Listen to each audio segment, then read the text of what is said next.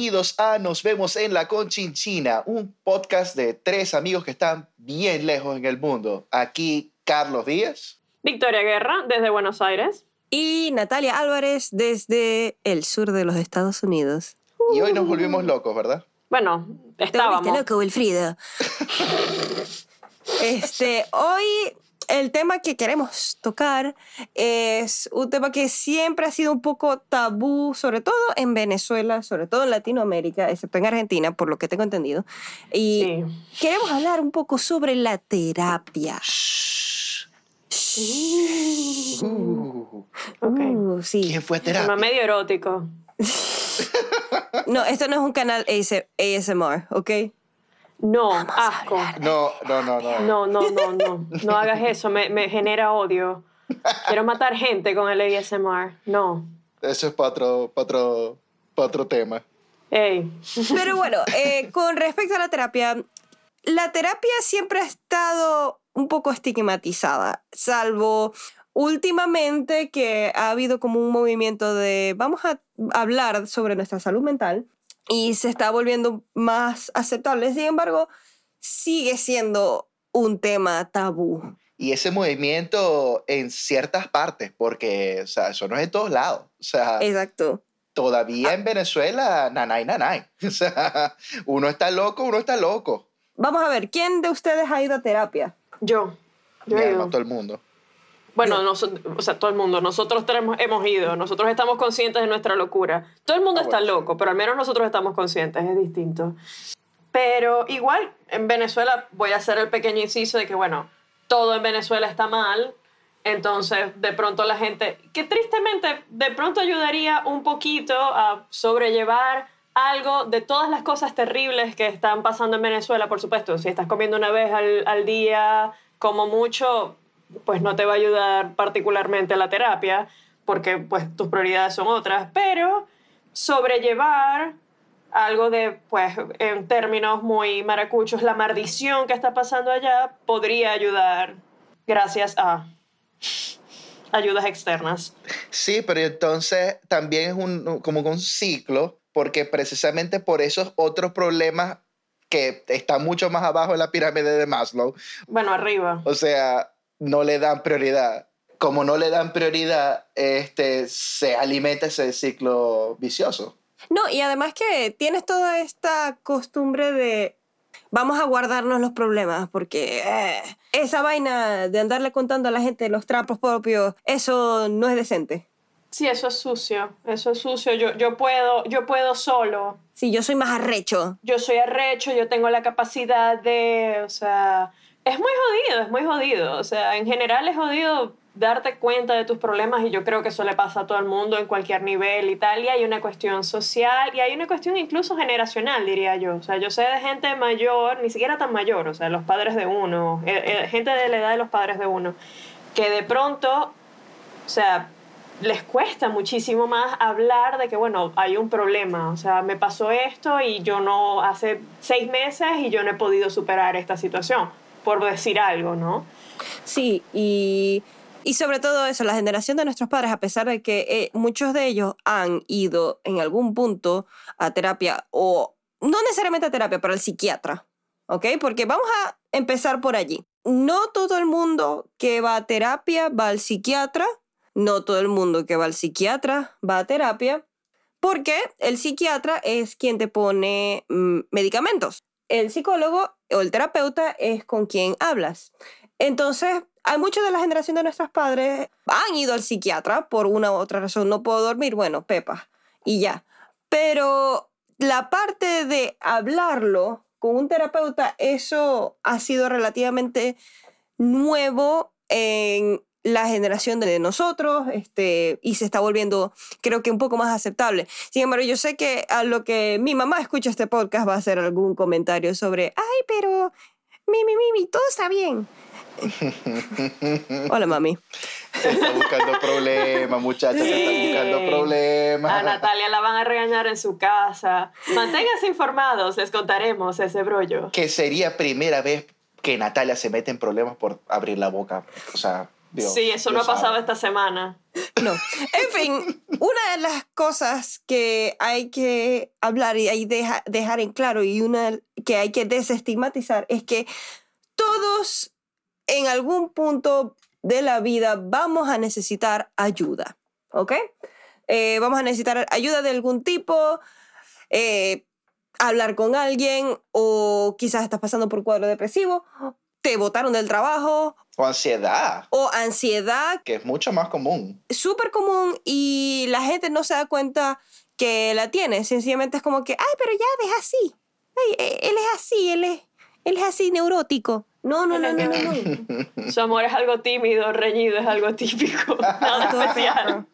Te faltó la nasalidad. A tope con nada especial. No, no me faltó. Bota esa cédula, Chao, cédula. Adiós. cédula para el Bye. suelo. Chao. No, sí, pero también, o sea, dice sí, hay que desestigmatizar eso, pero a la vez, ¿cómo se hace? O sea, ¿cómo se ve el trabajo de desestigmatizar todo este tabú que hay con, con la idea de que si uno tiene algún problema mental, uno es problema? Porque es una cosa como que eso, ¿no? O sea, uno se identifica mucho con la mente, con lo que uno es, entonces como que te daña la identidad, o sea, es como mi identidad está mal. Y eso, Sí. por- por de ahí viene seguro mucho del tabú. Yo personalmente creo que el primer paso para ese tipo de cosas es en grupos, quizá mucho antes de llegar a la conclusión de que de pronto necesito terapia, necesito hablar con un profesional, es hablar de este tipo de problemas, de las cosas que te molestan, de que, bueno, llevo esta es- X cantidad de tiempo que, que no puedo dormir, que, no, que siento que no puedo vivir, que siento que tengo un peso, qué sé yo, que eso son, o sea, son sensaciones que al menos sé que las tres personas que estamos hablando en este momento han sentido, han pasado por Mm. ahí.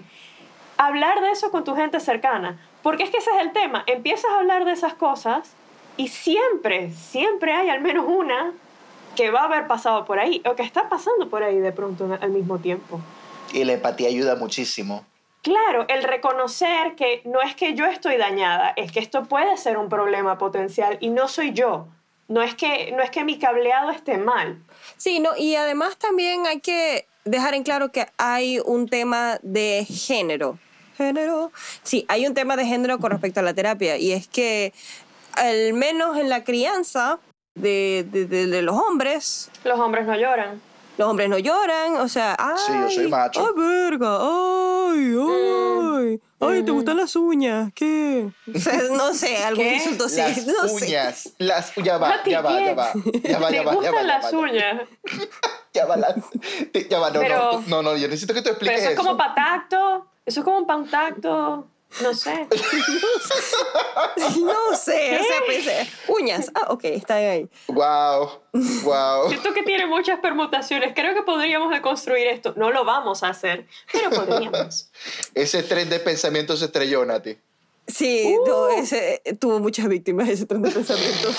Em, pero volviendo, volviendo al tema, eh, evidentemente hay un problema no solamente generacional, pero hay un problema de género y es que ah, las tasas de suicidio en hombres son muchísimo más altas que las tasas de suicidio en mujeres. Este todas estas cuestiones con los, los shooters en Estados Unidos, que, ok, no vamos a... eh, gun control lo vamos a hablar en algún momento, pero... No, no, pero, una, una, una, una- pero una pregunta que sí te tengo a ti que capaz tú sepas, yo no sé, y de verdad que me está matando la, la duda. ¿Ha habido un shooter femen es mujer? Debe haber habido, pero. Yo me imagino que debe haber habido. O sea, por cojones debe haber habido, pero. eh, es como los avisos de Colgate, que uno de cada diez dentistas, o de- nueve de cada diez dentistas, o sea, nueve de cada diez shooters. Qué es gran símil. hombre. Este, pero, pero definitivamente hay un, un problema cultural fundamentalmente sobre la terapia y sobre todo en los hombres. O sea, porque, no, yo soy guapo, me, yo, Sobre hablar las cosas, totalmente. yo, yo, yo Sí, soy arrecho, me, voy a comer carne cruda. me. Basta. Al final. Al final lo que estaba diciendo de, de que de pronto un primer paso es hablar las cosas dentro de tu círculo de amistades o de gente cercana, eso es algo que se estila en los grupos de mujeres.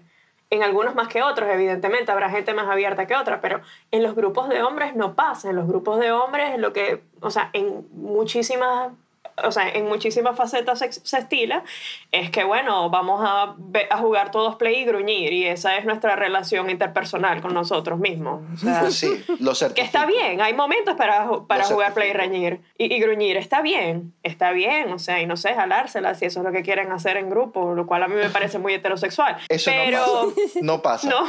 no, No. no sé. 100% straight.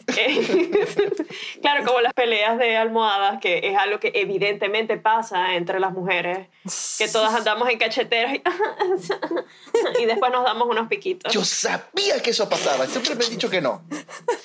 No, no, es, es real. Es Yo real. sabía, yo Totalmente. No dejes que el sabía. lobby te mienta.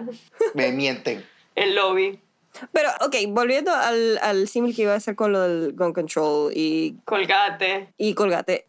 O sea, muchos de los shooters de, de, de esta gente loquiris nice que dispara a diestra y siniestra. Sí, hay un tema de salud mental, pero tampoco podemos decir que todo es you know, el tema de la salud mental.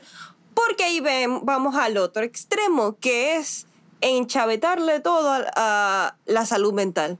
Como que, ay, no, yo soy depresivo, yo soy así. Es como, no, no, no, no. O sea, eso tampoco te exime de ser una persona de mierda. Y de hecho, ese tipo de cosas más bien ayudan al, al estigma, ¿no? Porque entonces es una cuestión, no, bueno, yo soy bipolar, entonces eso y significa que está bien que yo haga X, Y o Z. Es como, no, porque hay, no sé, un 10% de la población mundial es bipolar y el que está violando gente eres tú. O sea, Sí. el problema no es la bipolaridad, el problema es que tú eres un maldito.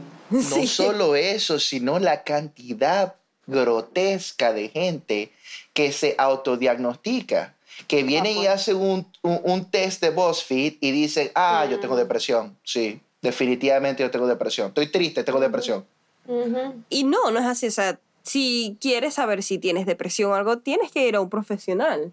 O sea, solo porque tomaste un quiz de BuzzFeed y leíste Paulo Coelho y Osho no te califica para ser un profesional de salud mental. Increíblemente no es comparable eso con años de estudio acerca de la mente humana. Yo sé que suena sorprendente, pero de hecho no es el caso. Pero ajá, y las personas que pasan años leyendo Osho, Silencio. No, ellos sí, ellos sí se pueden autodiagnosticar. Ahí está perfectamente bien. Y Eso es por- correcto, sí, porque, porque le dedicaron, claro, porque 10 años no te hacen un experto. 10.000 horas de cualquier cosa te hace un experto. Eso me lo dijo Exacto. Crazy Ex-Girlfriend, así que debe ser verdad. sí, sí, sí. Sí, si me lo dijo la televisión, tiene que ser verdad. Tiene que ser. Evidentemente tiene que ser verdad. Es como que todo lo que está en internet es verdad. Todo. Todo. Sobre todo la porno. Este, pero, pero ahí queremos hacer como que el traspaso y sin dejar la conexión con el tema principal, que es que hay mucha gente que justamente por estar autodiagnosticándose o no queriendo admitir como que "Mm, quizás tenga un problema, debería buscar un profesional de verdad para ayudarme. En vez de eso, ¿qué hacemos? Terapias alternativas. Parches. No, ya va, ya va. Eso suena muy bien. No, no, no, creo que, no creo que estoy de acuerdo con llamar todo esto terapias alternativas. Porque, mira, sí existen terapias alternativas que funcionan, o sea, pero, y no tienen que ver con, you know, Osho. Sí, pero, por ejemplo, a lo que me refiero con terapias alternativas es. Ahorita hay todo un movimiento de wellness y de bienestar y tal. Que, hey, mira, yo suscribo muchas cosas de lo, que, de lo que hacen. O sea, la meditación, de hecho, sí ayuda, que jode con la ansiedad. Sí, a centrarse. El yoga, ex- El yoga, de hecho, ejercicio, sí comer ayuda. bien. El ejercicio ayuda. Comer bien. Ese, ese tipo de está demostrado científicamente que ayudan a mejorar la salud mental. Pero hay gente que decide que, bueno, en vez de afrontar la negación que estoy pasando por este periodo, vamos a ir a leernos el tarot. Eh, Todos los días. Todos los días. De forma obsesiva. Olis. Hacemos este, este pase porque Particularmente específico en este caso, porque... Carlos hacía plata leyendo tarot. Ujú. Mira, pero yo me lo creía, ¿eh? Sí, bueno, claro. Yo no era que me sentaba a leerle las cartas a la gente sabiendo que las estaba engañando. No, no, no, no, no. no. Yo, yo por mucho tiempo creí muchas cosas estúpidas, o sea, por, por mucho tiempo. A eso se le, podría, se le podría dedicar un podcast completo a las estupideces en las que creía Carlos. De hecho, yo digo que eso debería ser un tema eventualmente, porque ahí hay mucha tela que cortar. Porque Carlos fue Wicca. Podría durar más de dos capítulos ese, ese podcast. Uf, fácil. Ok, o sea, lo vamos a poner lo más breve posible. Carlos fue Wicca. Ok, Sí. continuando. Em, entonces, mi pregunta es, y que creo que mucha gente se hace esa pregunta. Tú como persona que leías el tarot, Ajá. ¿cómo era el proceso mental? O sea, decías, "Mm, veo este simbolito y creo que quizás esto significa esto, o era como, tengo un llamado y me entró una vibración en el cuerpo. No, no, no, O sea, no. Para mí, hay gente que, hay gente que sí lo, lo hace así y dice que sienten una especie de vocecita o llamado, no sé, y Ey, necesitan terapia ellos mismos. Eh, Sí, eso te iba a decir, eso son Esa rasgos vocecita. esquizofrénicos, ¿no? Sí, Sí. exacto. Es Navi en, en, este, en Ocarina. Pero en mi caso era un, un más o menos leerlo, leer lingüísticamente las imágenes. Era como que, ok, esto significa esto, unido con esto, pues forma esta oración. O sea, Sí, a todas era- estas tú lo hacías desde la simbología, o sea, Exacto. tú no eras como que, bueno, vas a conocer a un guapo, extraño, moreno, o sea, vos no hacías eso, porque vos me Sí. leíste a mí las cartas y eso no lo hacías. No, no, yo no, yo no, no hacía eso porque en la simbología no hay nada de guapos extraños morenos que vayas a conocer, nunca. Pero lo que sí es que yo me dejé llevar por, o sea, el problema con el tarot es que son arquetipos, o sea, son símbolos universales. Y por supuesto que le van a decir algo a cualquiera, al que se siente. No importa quién se siente, le va a decir algo. Y va a parecer, you know, relatable, o sea, como que se van a poder conectar con eso, porque el tarot se conecta con quien sea, son arquetipos, o sea, ¿quién no se enamora? ¿Quién no le tiene miedo a la muerte? ¿Quién no pasa por el re- renacer, destruir lo que uno era para ser otra persona? O sea, todo el mundo crece, todo el mundo pasa por ese proceso. Exacto. Sí, se supone, se o sea, inciso, yo evidentemente sé muchísimo menos que Carlos de Tarot, pero en algún momento intentó enseñarme y, de- o sea, con el Tarot, sobre todo con los arcanos eh, mayores, pasa que de hecho es la historia de una vida. Exacto. O sea, son momentos específicos de la vida de cada uno. O sea, empieza cuando eres una persona inocente y eh, tienes todo por aprender y qué sé yo. Entonces pasa porque te enamoras, porque tienes que hacer cambios este, importantes en tu vida para que las cosas se muevan, etcétera, etcétera, etcétera. Las energías femeninas, las energías masculinas que entran en tu vida. Se supone que es la historia de una vida. Entonces, a final de cuentas, lo que dice él, temas absolutamente universales. Cualquier persona va a pasar por eso. Ujú. Y, pero, aquí de nuevo, ah, actuando como la persona que tiene, siente curiosidad por eso. ¿Cómo te llegaba la gente? O sea, te decían, hey, Ay, tengo amiga. este problema. O sea, te, te- que te preguntaban, o, ¿cómo, ¿cómo era? Camínanos en una sesión de tarot con Carlos el Brujo. Lesbiano. Ey, amiga, la gente fue lo que me hizo dejar de leer el tarot. O sea, la gente que iba fue lo que me hizo como que, mira, esto no, no, no va. Porque la gente va precisamente a... a- y es... ah, o sea, si yo fuera un estimador, un estafador, hubiese sido súper sencillo estafar a gente. Porque la gente va a preguntarte cosas que ya saben. Eso es esencialmente una lectura de tarot. La gente va y te pregunta cosas a las que ya tiene respuesta. La mayoría de las veces ellos mismos te dicen la respuesta. Fulano me montó cacho. Ay, sí, sí, me montó cacho, ¿verdad? Mm, ¿Qué dice uno a eso? Sí, O sea, sí, sí, dame tus cobres. Sí, pues. y es terrible, o sea... y El arcano de el huevo. Chicas, sí. La cuca. Ve, ve, Ve, mira.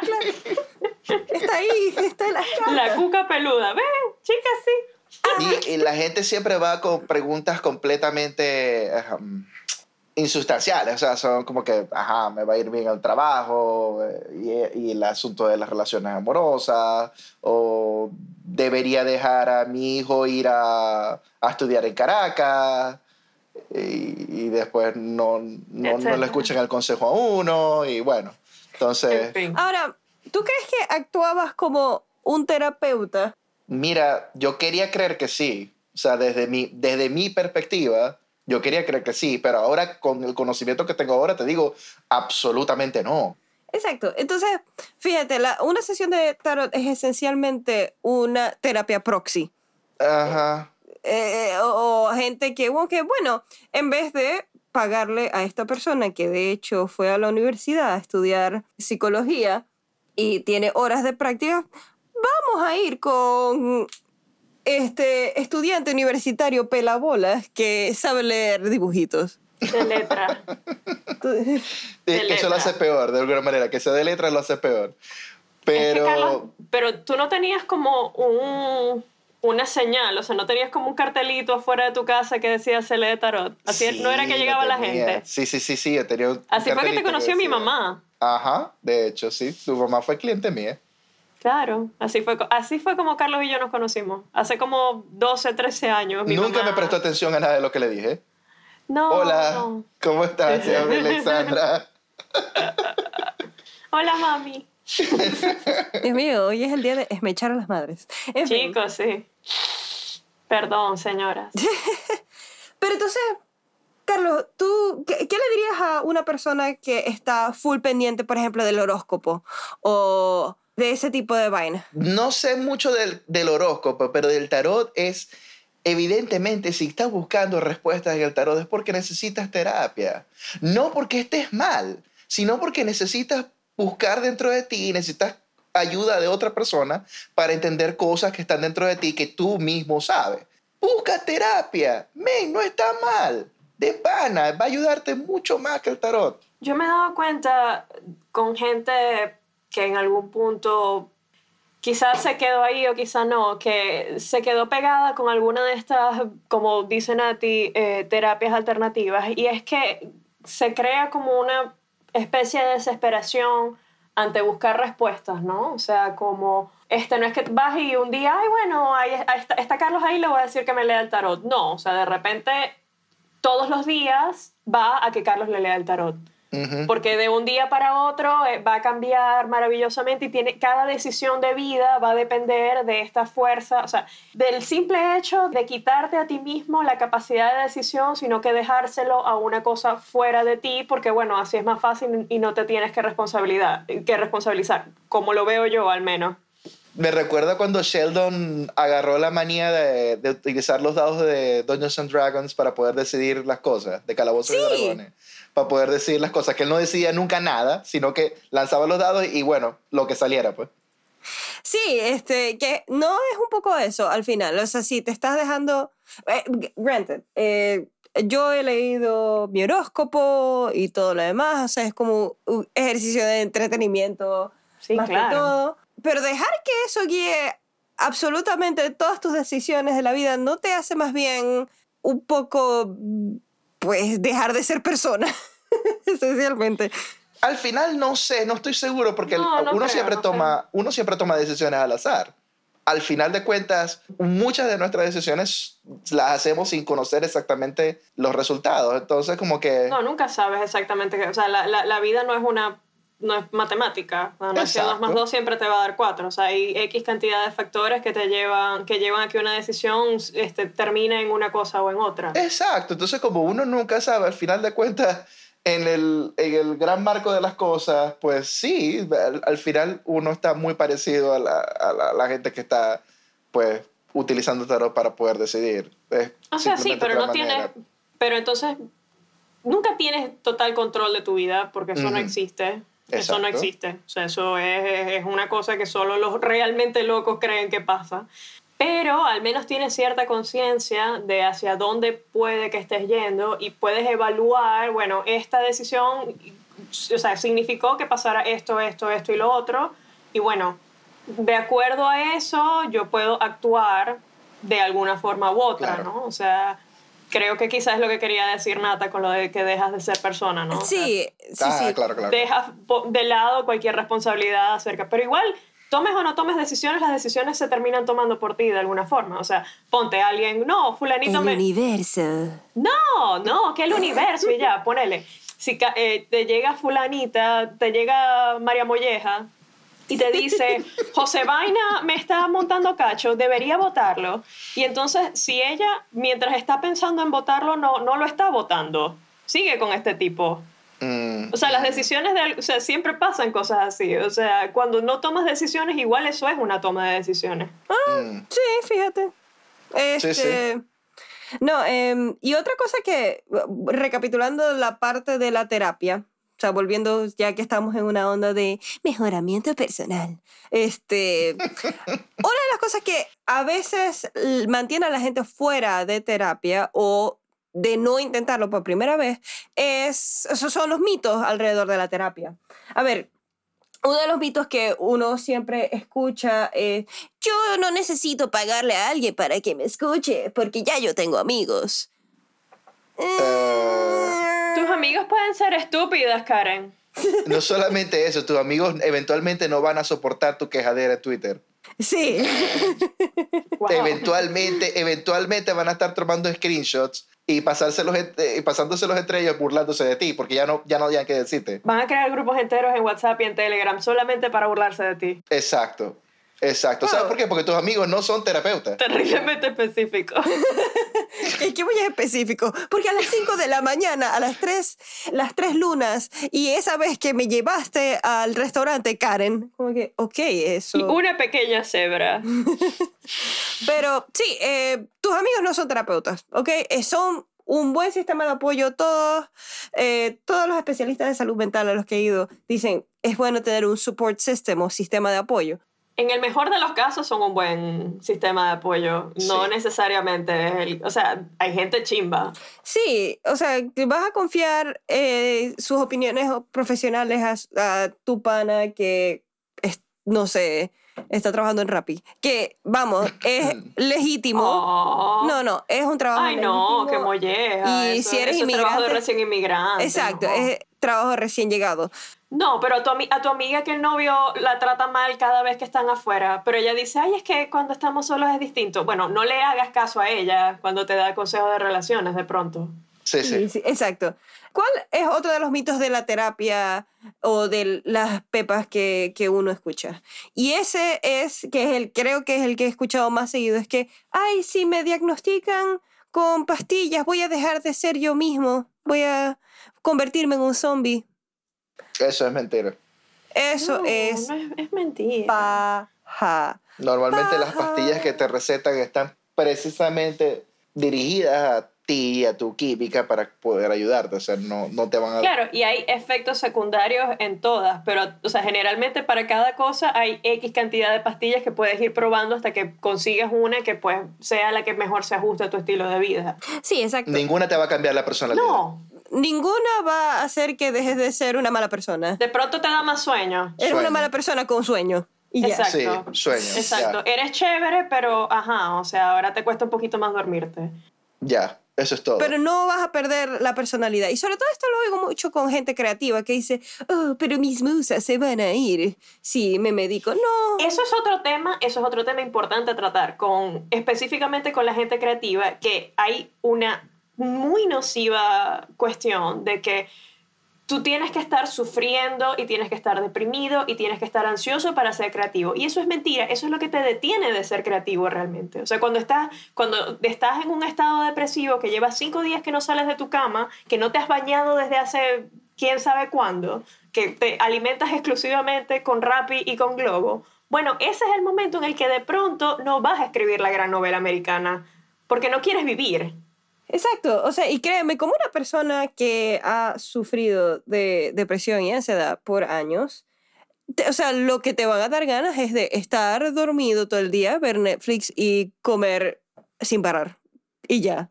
O sea, eso no es sinónimo de agarrar inspiración, porque no lo es. No, es mentira. O sea, de pronto en, en ese estado, no sé, con... No sé, hay, hay... A mí esa en particular es una que me molesta mucho porque, conchale, es tan duro salir, o sea, llegar a la conclusión de que, bueno, necesito ayuda, necesito, estoy en un momento así. Y entonces está esta noción de, bueno, pero...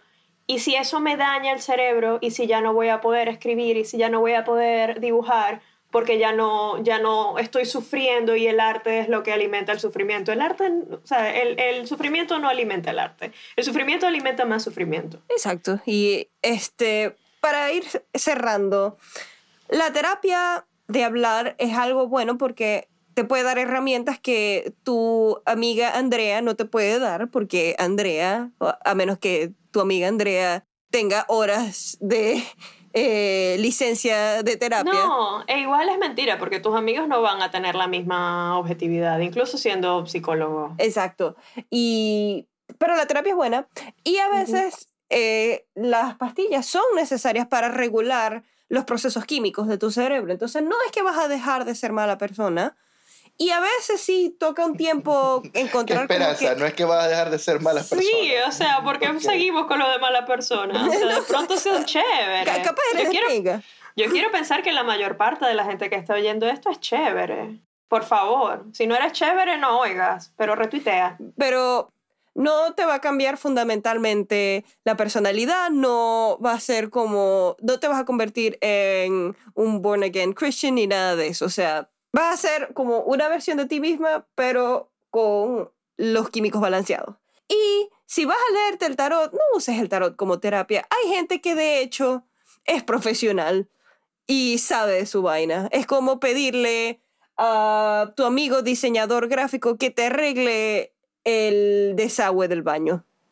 No, porque todos sabemos que tu amigo el diseñador gráfico no hace eso. Estudió diseño gráfico por algo. Sí, no seas maldito. Sí, así es. Bueno. Ok, bueno, y esto fue el episodio de hoy con terapia. Si necesitan ayuda, contacten a terapia eh, o a terapeutas en su área. Si no, si eres venezolano, está Psicodiáspora, eh, que vamos a dejar el link ahí abajo. Este es, una, es un directorio de terapeutas y psiquiatras venezolanos en la diáspora. Si crees que necesitas hablar con alguien y te convences después de este episodio. Pero bueno. Ey, son buenos. Sean buenos, son muy buenos. Ok. Bien, y esto es todo por hoy. Nos vemos en el próximo episodio. Chao. Chadis. Bye.